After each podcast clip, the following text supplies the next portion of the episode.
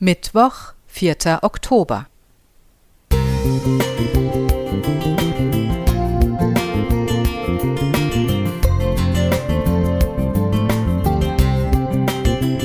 Ein kleiner Lichtblick für den Tag.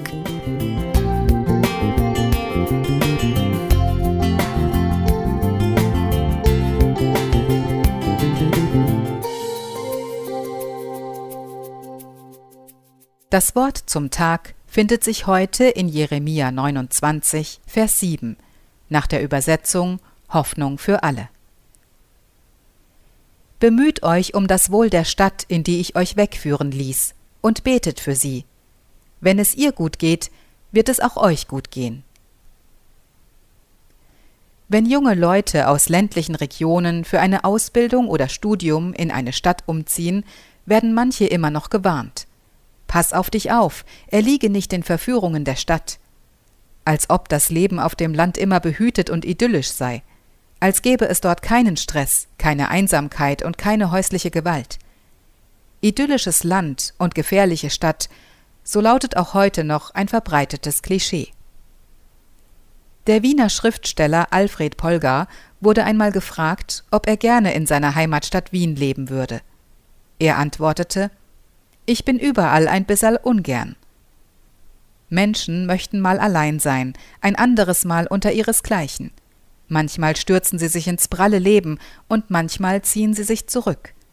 Manchmal genießen sie das kulturelle Angebot, manchmal die reine Natur. Überall ein bisschen gerne oder ungerne. Wie man sich an seinem Wohnort wohlfühlen kann, ist schon in biblischen Zeiten ein Thema gewesen.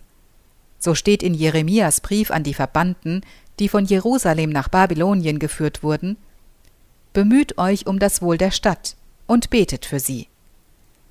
Es wird den Menschen gut gehen, wenn es ihrer Stadt gut geht. Das bedeutet auch, dass man sich aktiv einbringen sollte und nicht darauf wartet, dass einem das Gutgehen in den Schoß fällt.